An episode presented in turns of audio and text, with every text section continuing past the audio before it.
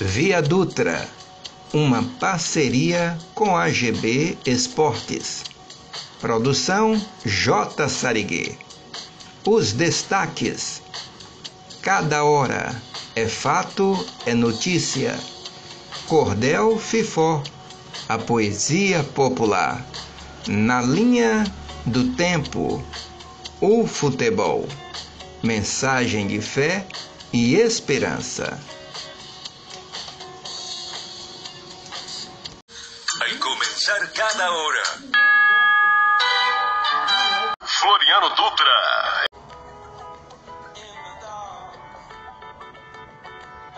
Olá, amigos. Os portugueses iniciaram a colonização do Brasil em 1500 e aqui encontraram população indígena, várias tribos. Em 1570, uma lei proibiu a escravização dos índios, os verdadeiros brasileiros. Todavia, em 1808, a Guerra Justa, declarada por D. João VI, com o objetivo de combater aos chamados índios inimigos, gerou uma verdadeira e longa mortalidade de indígenas. Em 1910 foi criado o Serviço de Proteção ao Índio, que veio reconhecer os direitos dos indígenas, a posse de terra que sempre foi sua. Esta redação é de Zadi Porto.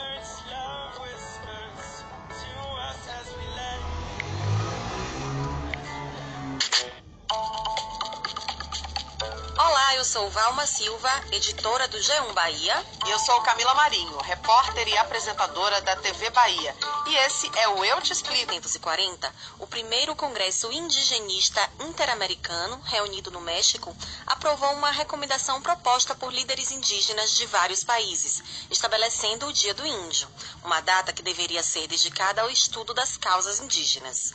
No Brasil, foi em 1943 que a recomendação passou a ser adotada, e desde então, todo 19 de abril é celebrado o Dia do Índio. Quase 80 anos depois, a população indígena ainda é vista de forma estereotipada, preconceituosa, e a sensação é de que não tem nada a comemorar diante da falta de políticas públicas efetivas para a preservação do que restou de um povo. Essa situação ficou ainda mais evidente durante a pandemia.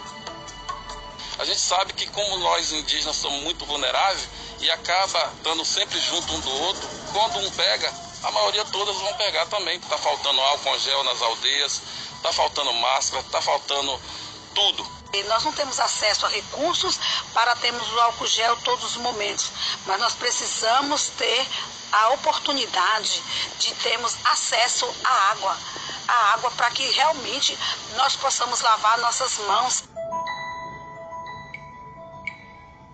Se a saúde já era precária há muito tempo nas aldeias, com a Covid-19 esse abismo aumentou. Só na Bahia, até o início de abril, já tinham sido registrados mais de mil casos da doença, com oito mortes em aldeias do estado. A primeira dessas mortes aconteceu em junho do ano passado. Esse idoso ele tinha aproximadamente 80 anos e era morador da aldeia Tupinambá, que fica em Olivência, no município de Ilhéus. Acredita-se que, relacionado a esse caso, outras 13 pessoas da mesma aldeia se contaminaram, porque tiveram contato com este idoso aí. A Bahia tem hoje mais de 33 mil indígenas de 26 etnias, que se espalham por 192 comunidades de 39 municípios. A boa notícia é que eles estão em grupos prioritários de vacinação. Dados da Secretaria de Justiça, Direitos Humanos e Desenvolvimento da Bahia apontam que até o final da primeira quinzena de abril, mais de 18.730 indígenas já tinham tomado a primeira dose da vacina. Para os indígenas, a vacina é uma esperança, assim como para a população de forma geral. Mas em se tratando dos índios, a preocupação é que existe uma dificuldade de manter o distanciamento nas aldeias que têm estruturas precárias, inclusive de serviços de saúde. E sem falar nas dificuldades econômicas e até tecnológicas, já que muitos não têm acesso à internet.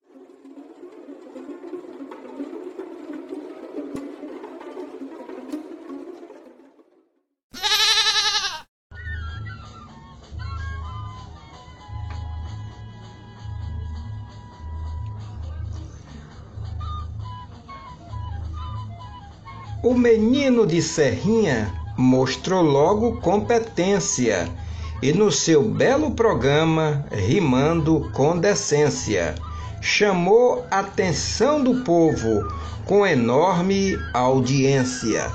Consagrado na Bahia, seu pai, o velho Dadinho, talvez mesmo sem pensar, pôs o filho no caminho e logo se mostrou feliz já não estava sozinho. Renomados violeiros deste Nordeste sem igual logo se apresentaram no programa matinal. Então surgiu a ideia de promover um festival. Em 1975, um momento sem igual era realizado sem teste mas com enorme sucesso. O que é bom se reveste o primeiro festival de violeiros do Nordeste. Cordel Fifó, a poesia popular de Zadir Marques Porto para Caboquinho.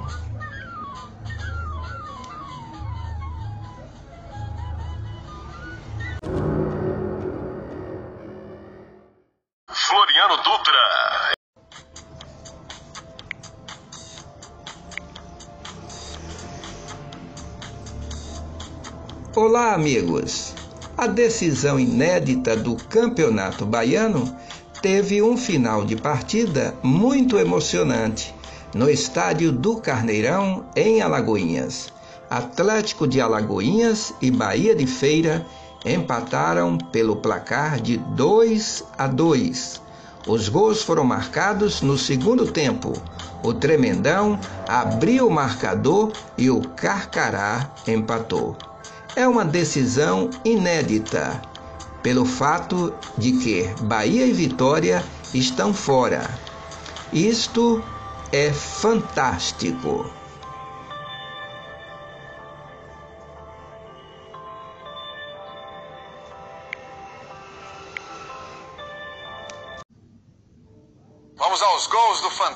Hoje, vários campeonatos estaduais tiveram o primeiro jogo da final. O segundo e decisivo jogo vai ser domingo que vem. Foi assim no Rio Grande do Sul, com uma disputa acirradíssima, um clássico, uma partida temperada com alho. Um Grenal decidindo o campeonato deixa todo mundo naquela tensão. Diego Souza, por exemplo, o Gandula, em vez de dar a bola na mão dele, jogou pro lado. Ele ficou bravo e lembrou. Pandemia, Diego Souza se revelou um grande cozinheiro e apreciador de refeições temperadas com alho. Só de ver um jogo de futebol, a gente já percebe quais hábitos as pessoas mudaram desde o ano passado. O juiz Anderson Daronco, por exemplo, parou de malhar. Tá churriadinho, coitado. Brincadeira, Daronco! Sou teu amigo. Foi no joelho, na trave e não pegou. Não entra! Portanto, o Grêmio venceu o Internacional por 2 a 1 com um gol da vitória cheio de significado para o Ricardinho. Foi um gol especial para mim porque foi o primeiro gol após o falecimento do meu pai e do meu avô. E esse gol é. Os jogadores do esporte entraram com um cartaz: Não a homofobia. É que o Gil, do BBB, torcedor do esporte, foi ao estádio do clube essa semana, dançou. Tchaki, tchaki, tchá. É tchac-tchac, meu amigo! Tchaki, tchaki, tchá. Tchaki, tchá. Tchaki, tchá. Vai, esporte, vai, esporte, vai, esporte. Mas o Náutico não tá lascado, não! Empatou o jogo com o Wagner Leonardo. Náutico 1, Esporte 1, homofobia 0 e Gil é 10. É. Ai, ai,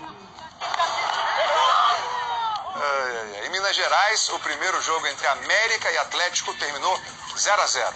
No Rio de Janeiro também teve clássico no primeiro jogo da final. Mas também teve clássico em um outro jogo de outra final. Os times que não passaram para a semifinal disputam a Taça Rio. Em outras palavras, uma taça que vale o quinto lugar. E o Vasco venceu o Botafogo no primeiro jogo, gol do Germán Cano, 1 a 0. Já na final do Campeonato Carioca mesmo, o Flamengo saiu na frente com o Gabigol. E o Fluminense empatou com Abel Hernandes. No primeiro Fla-Flu, 1 a 1. Vamos ver outros estaduais que tiveram hoje o primeiro jogo da final. O segundo, a gente lembra, o segundo e decisivo jogo é domingo que vem.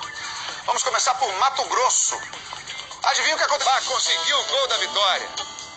Marlon, Cuiabá 2, Operário 1. Campeonato Baiano, Traulitada do Jarbas e Bahia de Feira de Santana na frente. O Alagoinhas empatou com Ronan. E aos 56 minutos do segundo tempo, o Adriano desempatou para dar vitória para o Bahia de Feira, né? Valeu, Adriano. Aos 56 não tem mais tempo para nada. Jogo acabando, Bahia de Feira. Ih, rapaz! Ih, rapaz, olha aí. 2 a 2 aos 57 minutos. O Ronan empatou de novo. Que isso, rapaz? Atlético de Alagoinhas 2, Bahia de Feira 2. No Campeonato Paraense teve gol pra caramba. Vamos lá. Léo Rosa, Alexandre Pinho e Luquinha abriram 3 a 0 para Luz. O Perema fez pro Paysandu. O Paulo Rangel fez mais um para Tuna Luso. E o Gabriel Barbosa, que não é o Gabigol, fez o segundo do Papão. Tuna Luso 4, Paysandu 2. No Maranhão, Sampaio Corrêa venceu o Motoclube por 1 a 0, gol do Ciel. E em Goiás, o Vila Nova fez um com o Enan e o Anápolis fez um com o Lucão. 1 a 1. Vocês lembram que domingo passado o Palmeiras se classificou para as quartas de final do Campeonato Paulista na última chance e só conseguiu a vaga porque o Corinthians ajudou vencendo o jogo dele, lembra, né? Muito bem, hoje Corinthians e Palmeiras acabaram se enfrentando numa semifinal. E adivinha o que aconteceu? Já adivinhou? Pensa aí. Pois é, foi no clima da caneta do Rafael Veiga no Luan. Que drible, hein, Rafael Veiga? É. O Palmeiras fez o primeiro gol no primeiro tempo. Olha o gol! Gol! Vitor Luiz, 1 a 0 Verdão. E ainda meteu duas bolas na trave. E na sequência da segunda, ainda mandou a bola para rede, mas o gol foi anulado por impedimento. O Corinthians ficava com a bola, tentava alguma coisa, mas perigo mesmo só rolava quando o Palmeiras roubava a bola. Também foi assim no segundo gol. Luiz Adriano. Ajeitou pro pé direito, bateu. Gol! O Corinthians teve a chance de reagir aos 41 de pênalti. Luan na cobrança, mas o Luan. Errou! É isso. O Palmeiras agradeceu ao Corinthians pela vaga, eliminando o timão. O técnico Wagner Mancini foi demitido do Corinthians. O clássico paulista prestou homenagem a Bruno Covas com um minuto de silêncio antes da partida. O mesmo gesto se repetiu nos outros jogos do estado de São Paulo. E o São Paulo goleou o Mirassol em casa e vai jogar a final do Paulistão contra o Palmeiras. O primeiro gol foi do Arboleda.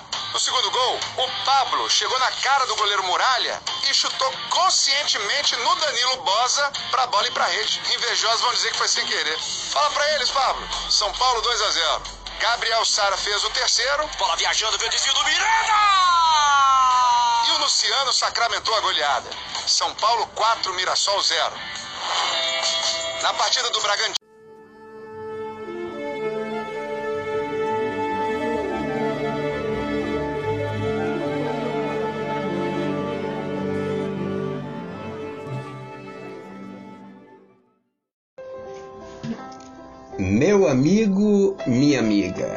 Aconteça o que acontecer em sua vida, não perca sua paz interior. Ela é a força que você precisa.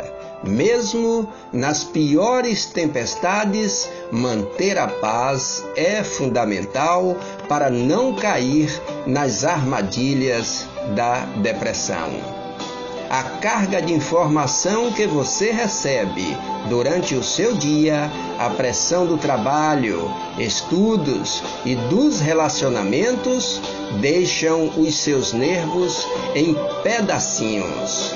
Se você não manter o equilíbrio e o bem-estar, o fígado começa a sofrer as primeiras consequências. Sorria, acredite em você, respeite-se e cumprimente a todos com alegria. A paz é uma conquista de quem se ama. Ame-se. Ninguém tem o direito de invadir sua paz. Só existem dois dias no ano que você não pode fazer nada. Um se chama ontem, o outro se chama amanhã. Portanto, hoje é o dia certo para amar e viver bem.